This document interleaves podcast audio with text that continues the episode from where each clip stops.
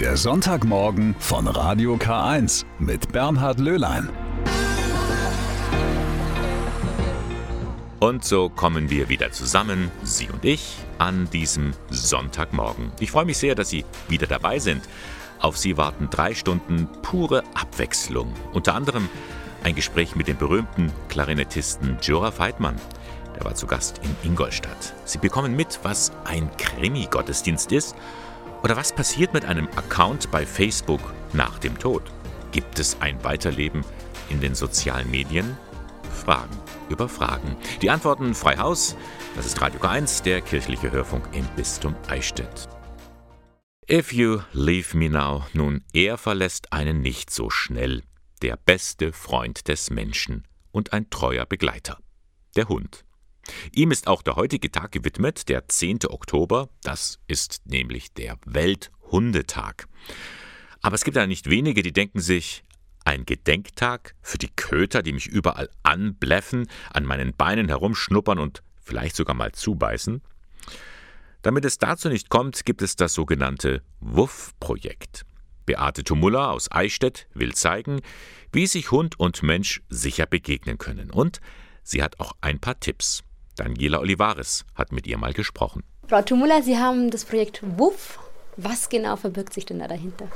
Also das WUF-Projekt ist ein Schulungsprojekt, speziell für Kinder, um Beißvorfälle zu verhindern. Leider passiert immer viel zu viel und das muss nicht sein. Wenn man ein bisschen Ahnung von Hunden hat und ein bisschen Hintergrundwissen hat, dann ist es sehr leicht, Hunden so zu begegnen, dass nichts passiert. Was sind denn so die klassischen Fehler, die Kinder machen? Eigentlich gibt es zwei Kategorien. Einmal sind das die Kinder, die Hunde sehr gerne mögen, rennen auf den Hund zu, wollen ihn anfassen, wollen ihm streicheln, schauen ihn in die Augen. Und das sind alles Signale, die für den Hund als Aggression gelten. Also ist gerade drauf zulaufen, in die Augen schauen, anfassen. Es ist sehr frech, sehr ungezogen. Und der Hund kann dann mit Angst reagieren oder auch mit einer Verwarnung, schnappt nach dem Kind oder beißt fest zu. Und das muss nicht sein. Das Kind möchte seine Liebe über den Hund ausschütten und wird vom Hund gebissen. Die zweite Gruppe Kinder sind natürlich die Kinder, die Angst haben. Die sehen einen Hund, die fangen an zu schreien, zu zappeln, zu kreischen, wegzurennen. Und das sind Spielaufforderungen für den Hund. Der Hund geht hinterher, fast spielerisch nach dem Kind. Das Kind kriegt Panik, der Hund packt fest dazu und schon wieder haben wir einen Beißvorfall einen unnötigen. Sie haben jetzt gerade schon die Fehler angesprochen. Wie begegne ich denn richtig einem Hund als Kind? Also richtig ist einmal, ich muss die Situation erkennen. Erstmal, da ist ein Hund. Man läuft oft durch die Gegend, kriegt das gar nicht mit, da ist ein freilaufender Hund. Ich rufe meine Freundin oder renne zu der, der Hund sagt, ui, da läuft jemand. Also ein bisschen wachsam durch die Gegend gehen, ähm, merken, da ist ein Hund und dann ist das Wichtigste, langsam machen. Also wenn man das alles zusammenfasst, Langsamkeit ist sehr wichtig. Ansonsten, wenn ein Hund zu mir kommt und ich habe Angst und ich möchte das nicht, ist die richtige Reaktion stehen bleiben, die Arme verschränken, nach oben schauen, ein bisschen wegdrehen. Das sind alles Signale, die der Hund als Beschwichtigung versteht oder auch als ich will von dir nichts wissen. Der Hund wird möglicherweise kurz kommen, kurz schnuppern und dann geht er, weil nichts passiert. Haben die dann hinterher auch weniger Angst vor dem Hund und können wieder unbeschwert auf Hunde zugehen? Also ich bekomme immer wieder Rückmeldungen. Ich habe mittlerweile über 19.000 Kinder geschult und da begegne ich natürlich auch Eltern, die mir berichten oder auch Kinder, die mir berichten. Sehr viele Kinder verlieren ihre Angst. Komplett eine Garantie kann ich natürlich nicht geben, aber in dem Moment, wo ich weiß, wie mein Gegenüber reagiert, mit wem ich es zu tun habe, ist natürlich die Angst wesentlich geringer, als wenn ich mich so als Opfer fühle und nicht weiß, was ich tun muss. Zum Beispiel, wenn ich joggen gehe im Wald und dann kommt mir ein Besitzer mit seinem Hund entgegen, der Hund läuft frei, ich jogge, dann bleibe ich erstmal immer stehen und warte mal immer so, was der Hund und der Besitzer jetzt machen. Das ist im Prinzip schon mal eine gute Reaktion. Zum Joggen kann ich einfach mal das beschreiben, was da beim Hund abgeht. Ich jogge einen Weg entlang, denke mir, oh, ein bisschen Kopf frei kriegen, laufen. Oh nein, ein Hund. Oh, ohne Leine. Okay, aufpassen. Hoffentlich tut er nichts. Das heißt, ich fange an, den Hund genau zu beobachten und laufe weiter auf den Hund und seinen Besitzer zu. Aus Sicht des Hundes geht Folgendes ab, der geht locker spazieren, guckt nach vorne, sieht plötzlich, boah, da kommt einer schnell, gerade, direkt auf mich zugerannt und der glotzt auch noch so. Klare Aggressionszeichen. Der Hund guckt rechts und links und sagt, hey, bedroht. genau, dann sagt der Hund, rechts ist Wiese, links ist Wiese, aber nein, der kommt auf mich und mein Frauchen zu, der meint das jetzt ernst. Jetzt würde der Hund normalerweise einen Bogen schlagen. Kein Hund hat Lust auf eine Konfrontation, einfach so auf dem freien Feld. Bloß Frauchen bleibt auf dem Weg. Dann sagt der Hund, okay, die Attacke geht gegen Frauchen. Ich muss bei Frauchen bleiben. Der Hund bleibt quasi beim Besitzer. Der Jogger kommt immer dichter, immer dichter. Der Hund wird immer unsicher und denkt, um Gottes Willen, jetzt kracht's gleich. Im letzten Moment geht der Hund nach vorne, bellt und sagt, hey, kampflos gebe ich nicht auf. Der Jogger ärgert sich und sagt, ich hab's gewusst, der blöde Hund. Der Hundebesitzer leicht verzweifelt, mein Hund kommt mit allen aus, aber mit Joggern kann er es irgendwie nicht. Das Ganze ist ein ganz klassisches Missverständnis, wenn man es abgerückt betrachtet, eigentlich sehr gewissermaßen niedlich, was da abläuft. Keiner will den Ärger und trotzdem kommt es zum Ärger und der ist unnötig. Wenn ich als Jogger unterwegs bin, ich sehe einen Hund von vorne kommen, kann ich durch leichtes Abwenden der Schultern den Blick ein bisschen abwenden und durch Andeuten eines Bogens sage ich dem Hund ganz klar, ich bin friedlich gesund, ich will von dir gar nichts, ich mache vielleicht noch etwas langsam und dann kann ich gefahrlos Hunden begegnen beim Joggen. Der Hund schaut einmal hoch und sagt, okay, passt und es wird nichts passieren. Beate Tomuller vom WUF-Projekt mit ein paar Tipps, wie wir Hunden begegnen können heute zum Welthundetag.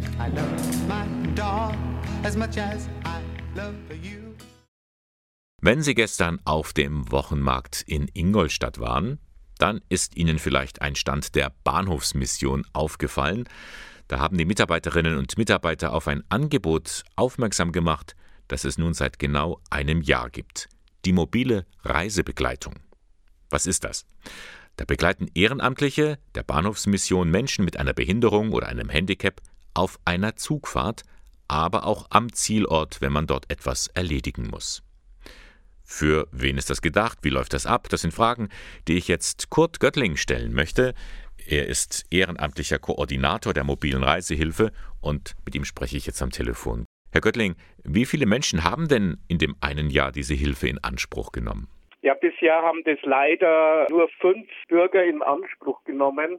Uns ist halt allerdings auch Corona dazwischen gekommen, da das kurz nach der Eröffnung oder nachdem wir das gestartet haben, war ja dann kompletter Lockdown und da ging dann ein paar Monate gar nichts.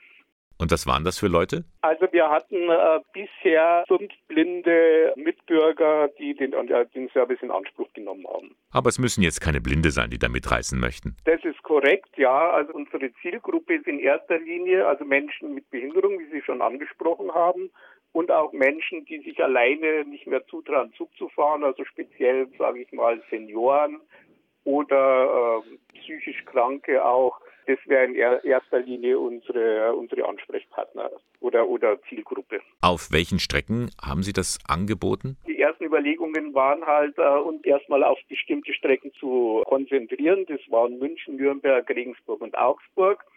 Aber dann haben wir äh, festgestellt, dass wir uns da zu sehr selber einschränken und haben das jetzt so erweitert, dass wir sagen, so im Umkreis von Ingolstadt so circa 120 Kilometer oder sprich zwei Stunden Zugfahrt, also einfache Strecke im Regionalverkehr, dass wir das dann begleiten wollen. Schauen wir mal auf die Ehrenamtlichen der Bahnhofsmission. Wie viele sind daran eigentlich beteiligt an diesem Projekt? Wir haben derzeit sieben Ehrenamtliche, das sind äh, drei Frauen und vier Männer, die das also äh, dann in ihrer Freizeit machen. Und was sind das jetzt für Leute? Sind das fitte Ruheständler oder Studierende, die diesen Job so nebenher machen? Wir haben zwei Berufstätige unter diesen Ehrenamtlichen und der Rest sind dann Rentner oder Vorruheständler. Also ja, also rüstige Rentner, sage ich mal, oder fitte Rentner, wie Sie schon sagten. Herr Göttling, ein Jahr gibt es jetzt diese mobile Reisehilfe. Haben Sie denn auch Rückmeldungen bekommen? Was erzählen denn zum Beispiel die Reisenden? Wir haben da nur positive Rückmeldungen bekommen. Erstmal zur Sicherheit der Blinden. Und da ist halt dieses Problem, dass die sich am Heimatbahnhof, also sage ich mal in Ingolstadt, relativ sicher äh, frei bewegen können. Bloß wenn sie dann in andere Städte fahren, da fällt es halt mit der Orientierung schwer und dann sind sie dankbar, dass sie diesen Service von uns in Anspruch nehmen können. Nun war es ja ein schwieriger Start, gerade in der Zeit von Corona. Wie sieht denn jetzt Ihr Fazit aus? Hat sich denn gelohnt? Also es hat sich gelohnt und wir hatten also auch ein paar Anfragen außerhalb unserer, sogar außerhalb unseres äh, Einzugsgebietes. Also mich hatte zum Beispiel ein, Herr, ein blinder Herr aus Hamburg angerufen, der hatte sich da erkundigt, aber die Fahrt ist dann doch nicht zustande gekommen. Also wir beabsichtigen auf jeden Fall, dass wir diesen Service auch weiterhin anbieten und hoffen jetzt auch, wenn, wenn vielleicht mal die Pandemie überwunden ist, dass es dann wieder zum herkömmlichen Reiseverkehr übergeht. Da unser Klientel zu den Risikogruppen gehört, haben sich die halt auch mit Reisen sehr zurückgehalten. Herr Göttling, noch eine Frage zum Schluss. Sie organisieren das Ganze ja ehrenamtlich, nehmen die Anfragen entgegen, müssen die Ehrenamtlichen dann suchen, die auch an diesem Tag frei haben. Das ist schon viel Arbeit. Was motiviert Sie eigentlich damit zu machen? Also erstens mal äh, macht mir die Arbeit mit äh, Menschen Spaß und ich war früher selbst viel auf Reisen und kenne mich daher eigentlich recht gut mit Bahnreisen aus und zudem war mein Vater auch zu Lebzeiten bei der Bahn angestellt und da bin ich dann dem verbunden und da bin ich auch dann darauf gekommen, die Tätigkeit anzunehmen. Ja, danke schön, Herr Göttling, für das Gespräch und Ihnen alles Gute. Ja, gerne. Das war Kurt Göttling von der mobilen Reisehilfe der Bahnhofsmission in Ingolstadt. Das Gespräch hatten wir vor der Sendung aufgezeichnet. Wenn Sie sich dafür interessieren, Sie sollten sich rechtzeitig melden, etwa eine Woche vorher. Geben Sie einfach mal in die Suchmaschine im Internet Bahnhofsmission Ingolstadt ein. Dann kriegen Sie die Informationen für dieses ökumenische Angebot von Caritas und Diakonie. Ein Leben ohne Handy und Computer, das ist gar nicht mehr vorstellbar. Vor allem für junge Menschen ist das Smartphone ein ständiger Begleiter. Doch es gab auch ein Leben davor und gerade ältere Menschen sind mit Computer, Laptop oder Tablets nicht so vertraut. Da versucht der Kolpingverband im Bistum Eichstätt Abhilfe zu schaffen und zwar mit dem Angebot Jung lehrt alt. Die Idee, junge Menschen zeigen Älteren, wie Handys und Computer richtig funktionieren. Dieses Angebot kommt an. Bei mir ist oft die Not, ich möchte was im, äh, im Computer nachschauen und habe nicht die Fähigkeit oder das Talent und bin nicht, nicht, so weit, dass ich das machen kann. Ja, dass ich mal eine E-Mail oder Briefe schreiben kann oder so irgendwas oder mal eine Einladung verschicken kann oder sowas. Das wäre schön. Oder mich einmal mit anderen verständigen kann. Auch Christine Graubmann hat einmal mitgemacht und ihr Smartphone mitgenommen. Ein Geschenk der Familie, denn ihr Sohn ist erstmal im Ausland. Eigentlich sollte das Smartphone die Kommunikation erleichtern. Deshalb hat sie den Kurs besucht und hat schon ein erstes Erfolgserlebnis. Ja, die Hauptinformation ist, dass ich meistens zwischen muss und immer wie beim alten Handy drücken. Das ist schon mal eine grundlegende Sache. Den Kurs übernommen hatte unter anderem Julia Meyerhöfer von der Kolping-Familie Dietfurt. Neben Jung lehrt alt vermittelt sie auch Kindern Computerkenntnisse. Meine Mom ähm, hatte selber die Probleme gehabt. Wir haben mir dann ein iPad geschenkt und die hat es dann praktisch ähm, mit unserer Hilfe gelernt. Und ich dachte mir, es gibt so viele Leute, ähm, die mir das auch so, also die jetzt keine Kinder mehr daheim haben, die ihnen das helfen können. Und ähm, ja, wir haben dann gesagt, warum ähm, lernen wir es nicht auch ähm, außenstehenden Menschen, die praktisch keinen mehr haben, die ihnen das direkt jetzt erklärt. Jung lehrt alt, ein Angebot des Kolping-Diözesanverbands Eichstätt, das dieser jetzt in Kooperation mit dem Frauenbund im Bistum wiederholt. Und zwar an zwei Tagen, einmal am Samstag, 16. Oktober im oberpfälzischen Neumarkt und am Samstag, 13. November in Monheim im Landkreis Donau-Ries. Die Veranstaltungen beginnen jeweils um 14 Uhr. Alle Infos dazu und wie Sie sich anmelden können, finden Sie im Internet unter frauenbund-eichstätt.de.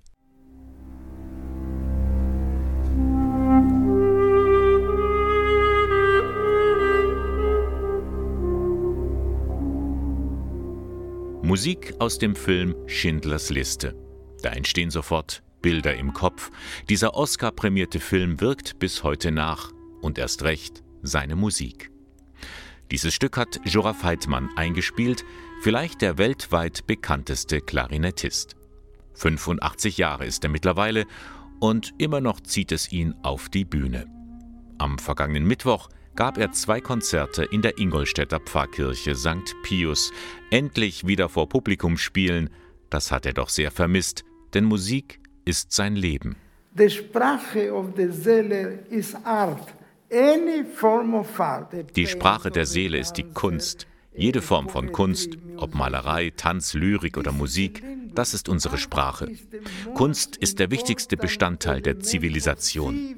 Nicht der Computer oder dass wir zum Mond fliegen können. Kunst macht die Zivilisation aus. Das ist nicht eine Frage, ob ich das mag, ich brauche es. Jeder Mensch hat eine Seele, der Körper ist das Instrument der Seele. Und mit seiner Klarinette teilt er seine Gefühle mit uns. Mit ihm können wir weinen und lachen. Music is Leben. Given if music, given if it doesn't exist. Religion without music cannot exist. Is music a religion? If you ask me, yes. For me, it's a religion. Geboren wurde Jura Feitmann 1936 in Buenos Aires. Mit 21 Jahren wanderte er nach Israel aus.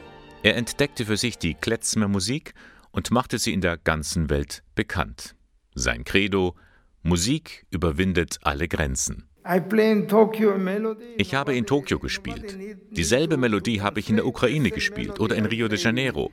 Niemand musste das übersetzen. We are one family. Wir alle sind eine Familie. Das sagt er in jedem seiner Konzerte.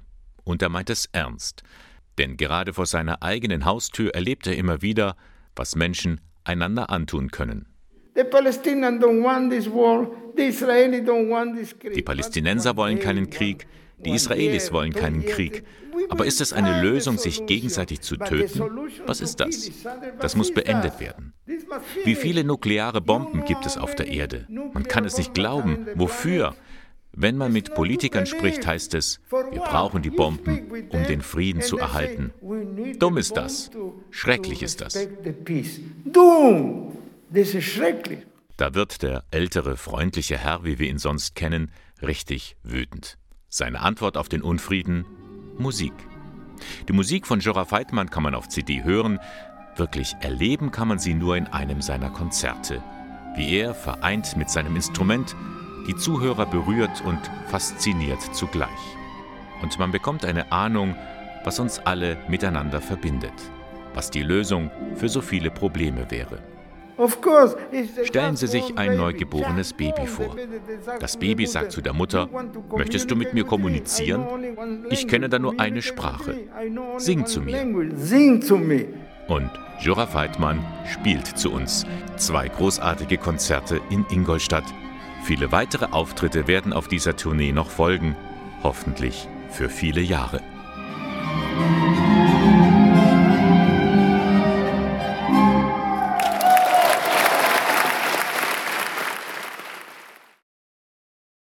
Ein bisschen ratlos ist man schon. War das jetzt der große Durchbruch für Reformen in der katholischen Kirche oder bleibt sie einfach stehen, weil man sich in Debatten verausgabt? Die zweite Vollversammlung beim Synodalen Weg fand letzte Woche in Frankfurt statt und so richtig weiß wohl niemand, was am Ende dieses Weges herauskommt. Jetzt, da wir etwa Halbzeit bei diesem Reformprozess haben. Ein wenig Licht ins Dunkle kann uns ja vielleicht Christian Klenk bringen. Er ist Mitglied der Synodalversammlung. Er vertritt dabei die Gesellschaft katholischer Publizisten. In Eichstätt ist er Leiter der Kommunikationsabteilung an der Katholischen Universität. Und jetzt ist er hier bei mir zu Gast. Guten Morgen, Christian. Schön, dass du da bist. Ja, ich freue mich auch. Christian, es gab ja verschiedenste Schlagzeilen nach dieser Synodalversammlung. Die einen sagten, es war eine Aufbruchstimmung, woanders las man Eklat, weil welche zu früh abgereist sind. Welche Überschrift würdest du dieser Versammlung geben? Ja, ich bin ja Journalist und als Journalist hätte ich vermutlich den Titel gewählt Aufbruchstimmung mit abruptem Ende. ähm, auch vielleicht um so ein bisschen das noch offene Ende überhaupt auch dieser ganzen Veranstaltung äh, anzudeuten. Aber natürlich auch in Anspielung darauf, dass ja diese Versammlung eben am Samstag Bundestag mangels Beschlussfähigkeit dann auch vorzeitig abgebrochen werden musste. Aber im Nachgang denke ich, das darf man nicht so hochhängen. Das äh, war also 20 Minuten einer dreitägigen Veranstaltung und man hätte die Tagesordnung sowieso nicht mehr an dem Tag durchbekommen. Also das, das war ein Aufreger am Schluss, aber so dramatisch war das dann doch nicht. Ich glaube, das kennt ja jeder von uns, wenn ja. er irgendwo ist und der Zug fährt ab und, und man muss pünktlich sein und hat noch was anderes vor. Ja, also ich habe auch gedacht, die so Leute kamen aus dem ganzen Bundesgebiet, man hat da auch sicherlich Verständnis. Also insofern würde ich wahrscheinlich so die Überschrift wählen, hartes Ringen um die Zukunft der Kirche, Ausgang offen. Aha, das ist wahrscheinlich die Schlagzeile, die auch die weiteren Synodalversammlungen wahrscheinlich begleiten wird. Christian, wie hast du die Atmosphäre erlebt? Wie haben die Leute miteinander gesprochen? Es gibt ja so diese zwei Lager, die Reformorientierten und diejenigen, die sagen, nee, wir wollen das Bewahrende in den Vordergrund stellen. War das wirklich so ein Zwei-Lager-Denken? Ja, wir erleben ja momentan eine Gesellschaft, die in vielen Bereichen und bei vielen Themen polarisiert ist. Also man denke an Corona, Klima, Migration. Da, da, erlebt man überall so dieses Lagerdenken und das ist bei der katholischen Kirche nicht anders und das tritt bei diesem synodalen Weg äh, meines Erachtens auch konzentriert zutage.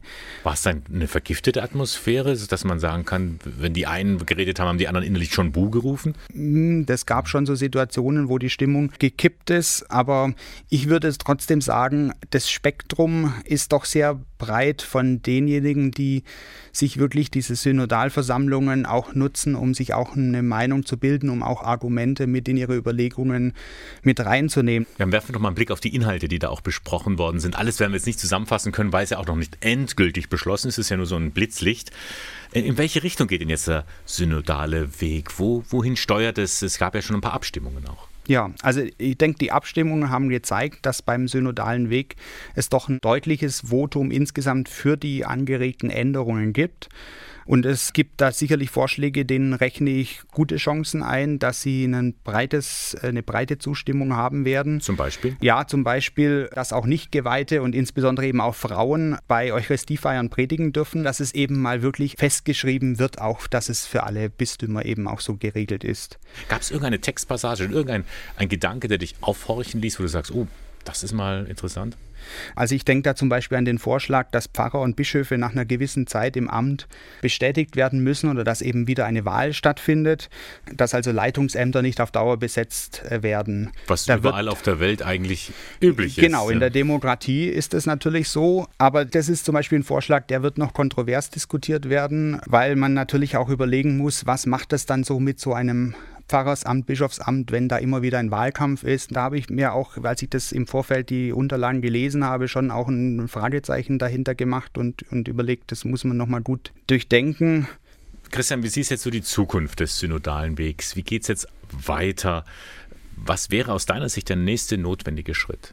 Also das waren jetzt noch keine finalen Beschlüsse, sondern die Abstimmungen waren eigentlich nur dazu da, den Arbeitsgruppen äh, zu signalisieren, dass man grundsätzlich hinter dem, was in diesen Papieren schon drinsteht, äh, mal von der Grundsatzlinie dahinter steht, aber jetzt eben noch an nicht nur an Formulierungen, sondern auch teilweise an Inhalten noch, noch stark gearbeitet werden muss.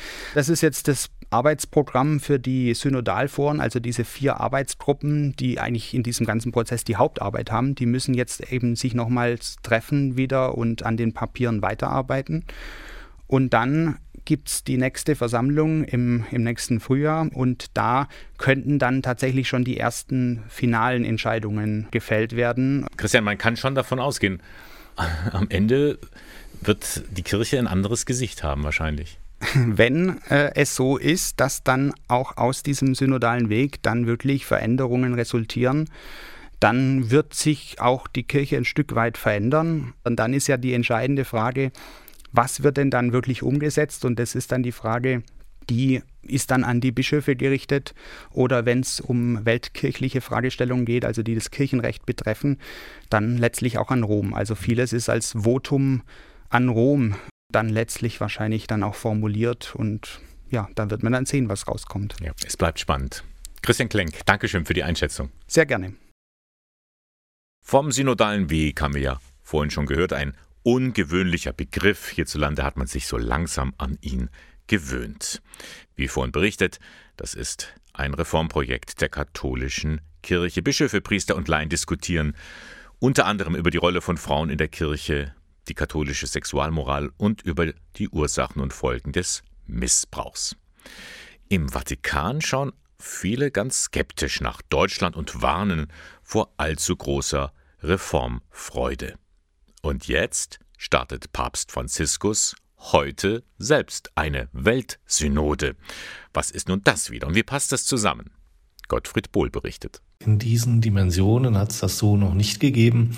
Papst Franziskus hat alle Ortskirchen in allen Erdteilen dazu aufgerufen, in einem mehrstufigen Verfahren mitzudiskutieren, wie die Kirche verändert werden kann. Klingt kompliziert und ist auch kompliziert, erklärt Vatikanexperte Ludwig Ringeifel. Papst Franziskus startet eine Weltsynode für die nächsten beiden Jahre. Angefangen mit Debatten in jeder einzelnen Pfarrei, über Länder und Kontinente, bis am Ende im Vatikan über mögliche Reformen entschieden wird. Das Ziel dieses Prozesses ist eine Kirche, die äh, stärker aus dem Miteinander lebt und nicht so sehr von den Befehlsstrukturen äh, einer Hierarchie lebt. Bisher waren ja die Bischöfe sozusagen die Alleinherrscher in ihren Bistümern und die Pfarrer in ihren Gemeinden. Und das will der Papst ändern. Wobei aber bisher noch niemand so genau durchschaut, was am Ende wirklich dabei rauskommen soll. Wichtig ist ihm jedenfalls, möglichst viele zu beteiligen. Und nicht nur fromme Katholiken. Ein weiteres wichtiges Thema ist, wie schafft man es eigentlich, die Menschen stärker wieder in diese Prozesse reinzukriegen, die fernab stehen, die sagen, ich will mit diesem ganzen Kirchenzeug nichts zu tun haben. Wie kann man die Türen für die öffnen? Wie kann man die einladen? Wie kann man die wieder mit an den Tisch bringen, dass sie mitdiskutieren? In Deutschland gibt es ja schon einen Reformprozess, den synodalen Weg, wo sehr konkret diskutiert wird, etwa über mehr Rechte für Frauen oder für Homosexuelle, über den Kampf gegen Missbrauch oder darüber, dass nicht mehr nur Bischöfe und Priester alles entscheiden sollen. So weit geht die Weltsynode nicht. Im Gegenteil, vielen in der Weltkirche gehen die Forderungen aus Deutschland noch viel zu weit. Erstmal sollen alle ins Gespräch kommen, wünscht sich der Papst. Und dann vertraut er auch auf den Heiligen Geist, der die Kirche erneuern hilft. Ob dieser Prozess ein Erfolg wird, das wird man auch daran merken, wenn sich künftig mehr Menschen an solchen Debatten beteiligen, wenn auch wieder mehr Menschen sich an der Frage, wie die Kirche der Zukunft aussehen soll, äh, beteiligen, ähm, als eben nur die bisher hauptamtlichen oder nebenamtlichen Kirchenfunktionäre. Das ist, glaube ich, das, worauf der Papst eigentlich hinaus will, dass man alle äh, einlädt, sich an solchen Debatten zu beteiligen. Sagt der Vatikanexperte Ludwig Ring-Eifel. Die Weltsynode beginnt also heute. Die einzelnen Bistümer sind dann am kommenden Sonntag am Start und natürlich gibt es dann aktuelle Infos hier am Sonntagmorgen mit Radio K1.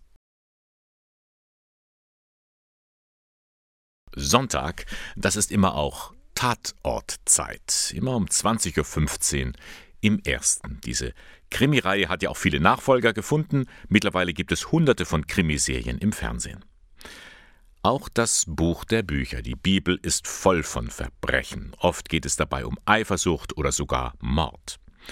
Das ist doch mal Stoff für eine biblische Krimiserie, dachte sich der Innovationskreis in der Diözese Eichstätt. Und die brachten Kriminalgeschichten aus der Bibel in der Kirche auf die Bühne. Johannes Heim war bei der Uraufführung dabei.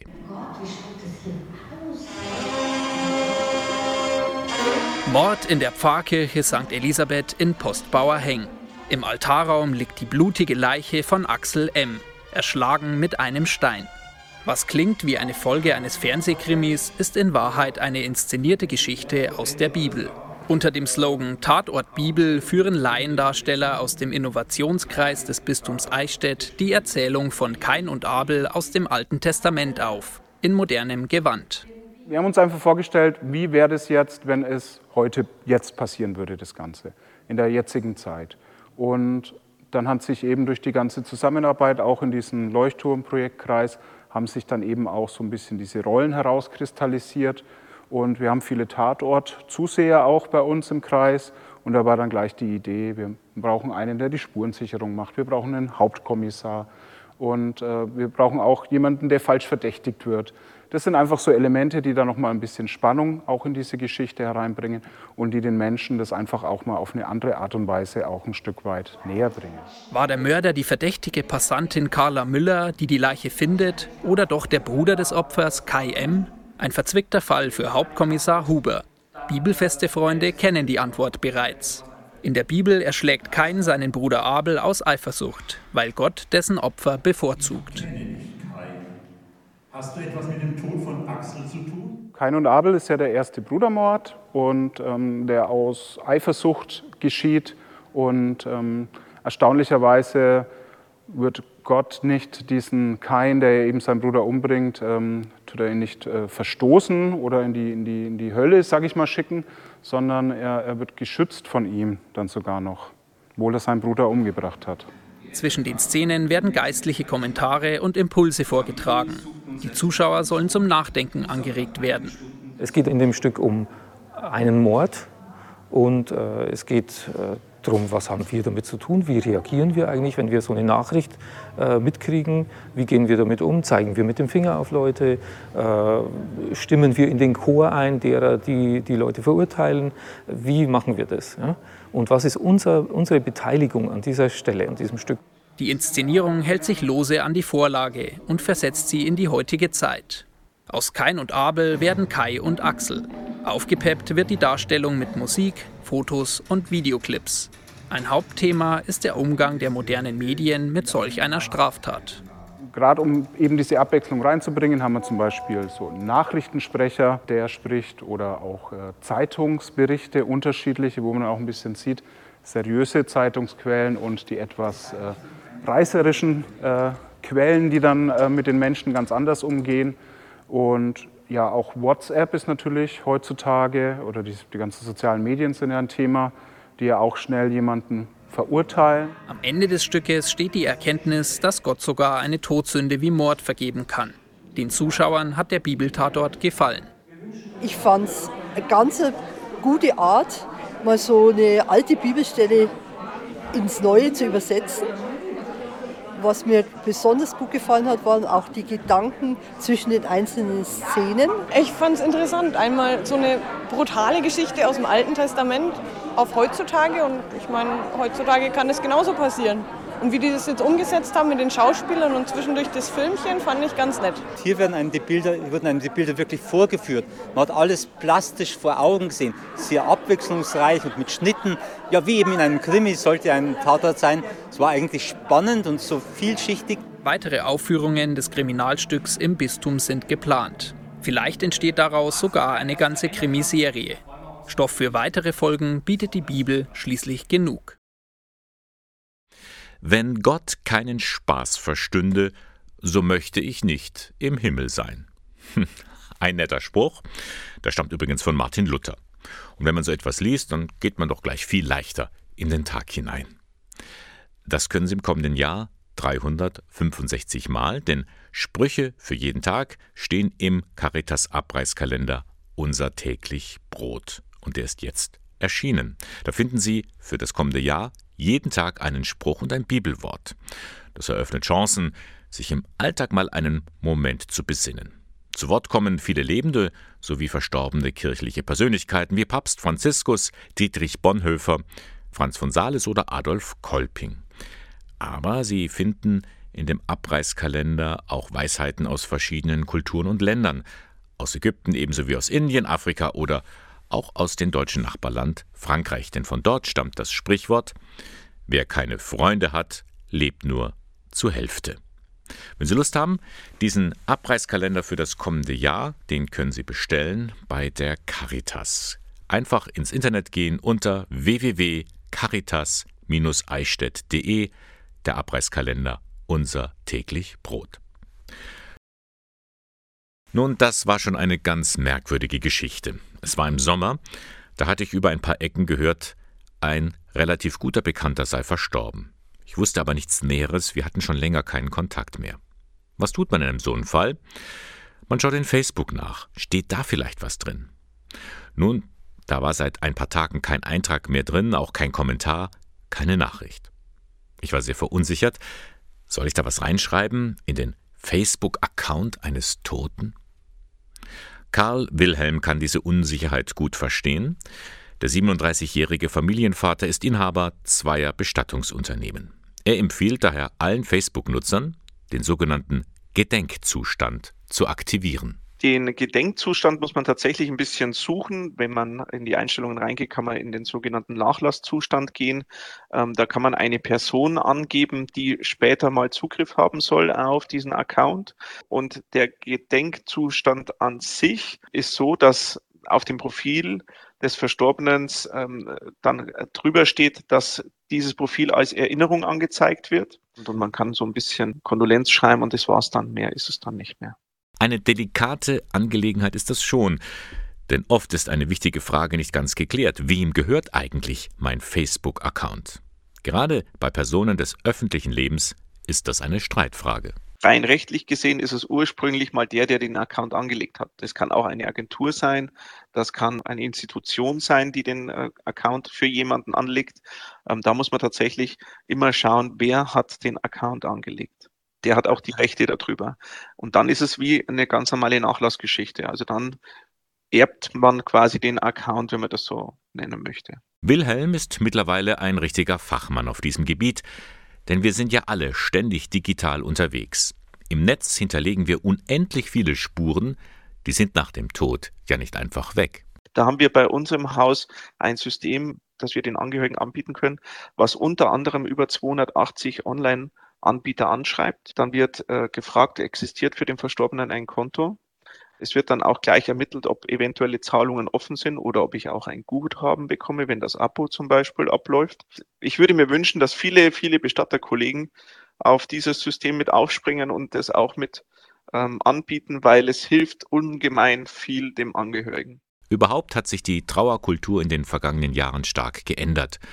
Ein Ort des Trauerns, den finden wir immer häufiger auch im Internet. Zum Beispiel in Form einer Gedenkseite. Wo die Leute Kondolenzen draufschreiben können, wo sie eine Kerze virtuell anzünden können und äh, wo auch Bilder gesammelt werden, die innerhalb von der Familie dann auch getauscht werden können. Und es ist tatsächlich so, dass das sehr gut angenommen wird und die Leute das auch toll finden, weil die können das dann auch mit WhatsApp teilen. Und es gibt immer irgendwelche Angehörige, die nicht zur Beerdigung zum Beispiel kommen können und haben so die Möglichkeit, ein Teil trotzdem dabei zu sein, indem dass sie Bilder sehen, teilweise wenn wir Videos aufnehmen, dass sie dann die äh, auch anschauen können. Ein Gedanke, an den man sich halt noch gewöhnen muss im Zeitalter der Digitalisierung. Tja, und was hätte ich in dem Beispiel vom Anfang tun sollen? Hätte ich da was eintragen sollen auf der Facebook-Seite eines Verstorbenen? Karl Wilhelm meint, ja. Ich persönlich würde es tatsächlich machen, dass ich auf den Seiten etwas hinterlasse, aber das eher für den Verstorbenen dann auch schreibe. Also wirklich einen, einen Satz, ähm, wo es ihn widerspiegelt und wo ich dann sage, okay, ich verabschiede mich jetzt von dir. Unser Leben wird immer mehr digitaler und immer mehr vernetzter und deswegen ist es durchaus angebracht, dass man sagt, ich auch auf diesem Weg nehme ich Abschied. Das ist, finde ich, eine ganz schöne Geste. Was machen Sie eigentlich, wenn Sie zu Hause auf der Treppe stürzen und merken, oh je, da ist etwas Schlimmeres passiert? Ich kann nicht mehr auftreten, ganz klar. Sie rufen den ärztlichen Notdienst an, dafür ist er da. Was aber machen Sie, wenn Sie zu Hause im Wohnzimmer sitzen und es befällt Sie eine Panikattacke? Und die ist so schlimm, dass Sie nicht wissen, wie Sie dieses Wochenende überleben sollen. Für solche Situationen gibt es seit rund vier Jahren in der Region 10, also in Ingolstadt und den Landkreisen Eichstätt, Neuburg, Schrobenhausen und Pfaffenhofen, den Krisendienst Psychiatrie. An ihn können sich Menschen in seelischen Krisen und psychiatrischen Notlagen rund um die Uhr wenden und die Not ist groß, sagt Martin Gut, Gebietskoordinator für die Region Ingolstadt. Wir hatten jetzt im letzten Jahr insgesamt über 23.000 Telefonkontakte in der Leitstelle von Menschen, die sich in den unterschiedlichsten Krisensituationen an den Krisendienst Psychiatrie gewandt haben. Ähm, in der Leitstelle werden ja dann die ganzen Anliegen erstmal telefonisch geklärt. Braucht es denn dort auch einen persönlichen Kriseneinsatz eines Zweierteams oder kann die Person auch zu einem Standort hier in der Region wie Eichstätt oder Ingolstadt einfach auch hinkommen? Zuständig vor Ort sind die Caritas, die Diakonie und die Arbeiterwohlfahrt. Rund um die Uhr sind die Beraterinnen und Berater da. Andrea Ploss von der Caritas Kreisstelle Ingolstadt erinnert sich an einen konkreten Fall. Ein Asylbewerber, der seit vier Jahren in Deutschland lebt, hatte Selbstmordabsichten geäußert. In der Vergangenheit hat er berichtet, hat er auch schon öfter mal an Selbstmord gedacht. Seine Familie lebt noch im Heimatland. Er ist hier ziemlich alleine, also das kommt auch öfter vor. Ähm, er hat fast keine Freunde, auch fehlt ihm so die Arbeit. Und das Einzige, was ihm noch so ein bisschen ja, Halt gegeben hat, war, wenn er mit Bekannten in der Bibel gelesen hat. Zudem gab der Asylbewerber an, Stimmen und Geräusche zu hören. Dies machte ihn zum Teil aggressiv. Daher könne er nicht mehr in sein Zimmer in der Asylunterkunft zurück, sagte er. Und dies wiederum verstärkte seine Suizidgedanken. Geholfen haben wir ihm, indem er uns dann auch erzählt hat, dass er bei einer Ärztin hier auch in Behandlung ist, bei einer Psychiaterin. Die Kollegin und ich, wir haben dann bei dieser Ärztin angerufen, haben dann auch vereinbart, dass wir ihn persönlich dorthin begleiten und haben dann auch mit der Ärztin besprochen nochmal, weil der Klient auch geäußert hat, er möchte gerne wieder in die Klinik, um einfach sich nochmal zu stabilisieren. Ansonsten hätten wir ihm auch so geholfen, dass wir ihn begleitet hätten, bis er stationär aufgenommen worden wäre. Von einem anderen Fall berichtet die Beraterin Maike Herre. Sie wurde mit ihrer Kollegin zu einer Vermieterin gerufen, die Angst hatte um einen ihrer Mieter. Auch der hatte Suizidabsichten geäußert. Also es war ein junger Mensch, der gesundheitlich schon vorbelastet war. Also er litt schon früher an Wahnvorstellungen und hörte auch gelegentlich Stimmen. Dann ähm, kamen belastende Momente dazu, also er hat seinen Job verloren und aufgrund von Mietschulden war auch klar, dass er definitiv in den nächsten Wochen die Wohnung räumen muss. Gleich ein ganzes Bündel an Problemen.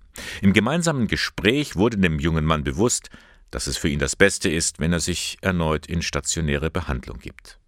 Den Transport in die Klinik übernahm auf Wunsch des Hilfesuchenden seine Vermieterin. Es gibt sie also. Lösungsmöglichkeiten, auch wenn man zunächst keinen Ausweg sieht. Dafür ist der Krisendienst Psychiatrie da. Das Problem ist nur, er ist einfach zu wenig bekannt, bedauert Koordinator Martin Gut. Wir haben in der Regel alle kirchlichen Gemeinden, auch alle Apotheken, alle Arztpraxen, alle relevanten Stellen haben zu unserem Start im Oktober 2017 Informationsbroschüren und Plakate erhalten.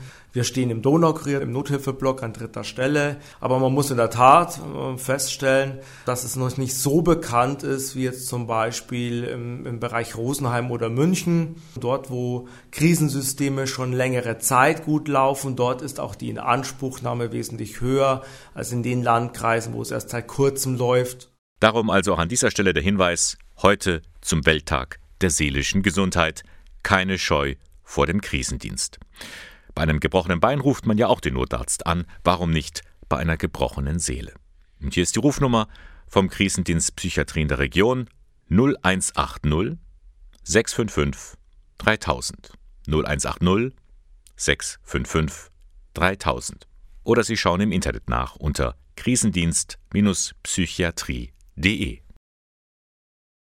Die Backstreet Boys am Sonntagmorgen von Radio K1. Ich wiederhole das nochmal. Das ist der Sonntagmorgen von Radio K1. So, und jetzt kann ich mich darauf verlassen, dass Sie wirklich zugehört haben. Die Botschaft ist angekommen. Das tut sie im Alltag nicht immer, wenn wir miteinander reden. Gerade wenn Eltern zu ihren Kindern sprechen, dann ist das eben nicht so sicher, ob die Botschaft auch angekommen ist.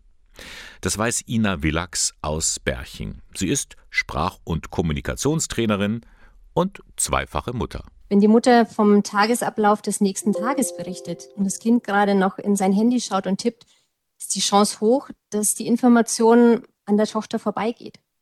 Dann entstehen oftmals diese Situationen, dass die Mutter sagt, ich habe es dir doch gestern gesagt und die Tochter sagt, und ich habe es nicht gehört. Und beide haben recht. Niemand will es und trotzdem passiert es. So kleine Nadelstiche, die wir in unserer Sprache unterbringen. Vielleicht ohne Absicht, aber trotzdem mit fataler Wirkung. Oftmals sind so Wörter wie denn oder immer oder diese Verallgemeinerungen hm, wie nie, die dann die Sätze verallgemeinern und für das Kind so eine Art Auswegslosigkeit auch hervorruft. Ja, allein schon mit einem Wort denn, wo bleibst du denn? Es ist anders, als wenn ich sage, wo bleibst du? Und dieses denn hat sofort so was Antreibendes, so was Forderndes. Und da gehen die Jugendlichen oder die Kinder eher in den Widerstand, als dass sie sagen, okay, um was geht's hier eigentlich? Manchmal sind es eben nur solche Kleinigkeiten und schon geht vieles leichter. Und das möchte Ina Willax auch in einem Online-Kurs mit auf den Weg geben. Bei Kindern Gehör finden. Wie man Kinder und Jugendliche mit klarer Sprache liebevoll begleiten kann. Das Ganze am kommenden Dienstag, 12. Oktober um 19.30 Uhr online via Zoom. Dabei erwarten können Sie eine Fülle an praxisnahen Beispielen, an Tipps, wie sie sich das Leben in der Familie und mit ja, den Kindern und Jugendlichen erleichtern können. Anhand dessen sie auf die Sprachstruktur achten. Und der verschiedenen Beispiele will ich die Wirkung bewusst machen. Was sagen wir? Was kommt auch beim Hörer an? Und was haben wir für die Möglichkeit, konkret auf Wörter zu achten, dass es uns leicht gelingt, auch Gehör zu finden? Denn wie heißt es so schön, die Sprache ist die Quelle aller Missverständnisse. Das kann man ändern. Willax orientiert sich bei ihrer Veranstaltung an dem Kommunikationskonzept Lingua Eterna. Einer der Tipps ist, die, das Kind oder den Jugendlichen mit den drei A's anzusprechen. Die drei A's bei Lingua Eterna sind das Anschauen, das Ansprechen mit dem Namen und eine kurze Atempause. Und mit dem Namen entsteht auch so eine wertschätzende Ansprache. Ein Ich sehe dich, ich will dir was mitteilen. Und genau das drückt auch die Liebe aus, das Miteinander, dass es im Alltag darum geht, dass wir gut miteinander auskommen. Bei Kindern Gehör finden. Ina Willax bietet diesen Online-Kurs an am kommenden Dienstag 19.30 Uhr. Veranstalter ist die katholische Erwachsenenbildung in Ingolstadt. Kostenbeitrag 5 Euro. Eine Anmeldung ist natürlich erforderlich und die finden Sie im Internet unter keb-in.de. KEB wie katholische Erwachsenenbildung in.de. Wir nähern uns langsam dem Ende. Das waren drei Stunden Sonntagmorgen von Radio K1. Und Sie kennen das ja schon. Wir blicken noch mal ein wenig zurück, was so in dieser Sendung alles zu hören war. Heute ist ja auch Welthundetag. Beate Tomulla vom WUF-Projekt hat uns da informiert, wie begegne ich einem Hund richtig. Das Wichtigste, langsam machen. Also wenn man das alles zusammenfasst, Langsamkeit ist sehr wichtig. Ansonsten, wenn ein Hund zu mir kommt und ich habe Angst und ich möchte das nicht, ist die richtige Reaktion stehen bleiben, die Arme verschränken, nach oben schauen, ein bisschen wegdrehen. Das sind alles Signale, die der Hund als Beschwichtigung versteht oder auch als ich will von dir nichts wissen. Der Hund wird möglicherweise kurz kommen, kurz schnuppern und dann geht er, weil nichts passiert. Eine besondere Ehre war es für mich, dass ich dem großen Klarinettisten Jora Feitmann begegnen durfte. Am vergangenen Mittwoch war er zu Gast in Ingolstadt. 85 Jahre ist er mittlerweile alt und er hat mir dann auch erzählt, was Musik für ihn bedeutet. Music is Leben. Given is music, given it doesn't exist. Religion without music cannot exist. Is music a religion? If you ask me, yes. For me, it's a religion. Ja, und dann wollten wir natürlich wissen, wie ist so die Situation beim synodalen Weg, dem Reformprozess der katholischen Kirche? Christian Klenk war bei mir zu Gast im Studio. Ich denke, die Abstimmungen haben gezeigt, dass beim synodalen Weg es doch ein deutliches Votum insgesamt für die angeregten Änderungen gibt. Und es ähm, gibt da sicherlich Vorschläge, denen rechne ich gute Chancen ein, dass sie ein breites, eine breite Zustimmung haben werden. Das alles können Sie auch nochmal in Ruhe nachhören unter www.radiok1.de. Klicken Sie einfach auf Sendungen zum Nachhören. Und das war der Sonntagmorgen von Radio K1, Moderation und Redaktion der Sendung Bernhard Löhlein. Sie finden uns in Eichstätt in der Luitpoldstraße 2. Ich wünsche Ihnen jetzt noch einen schönen Sonntag. Wir hören uns nächste Woche wieder. Bis dann.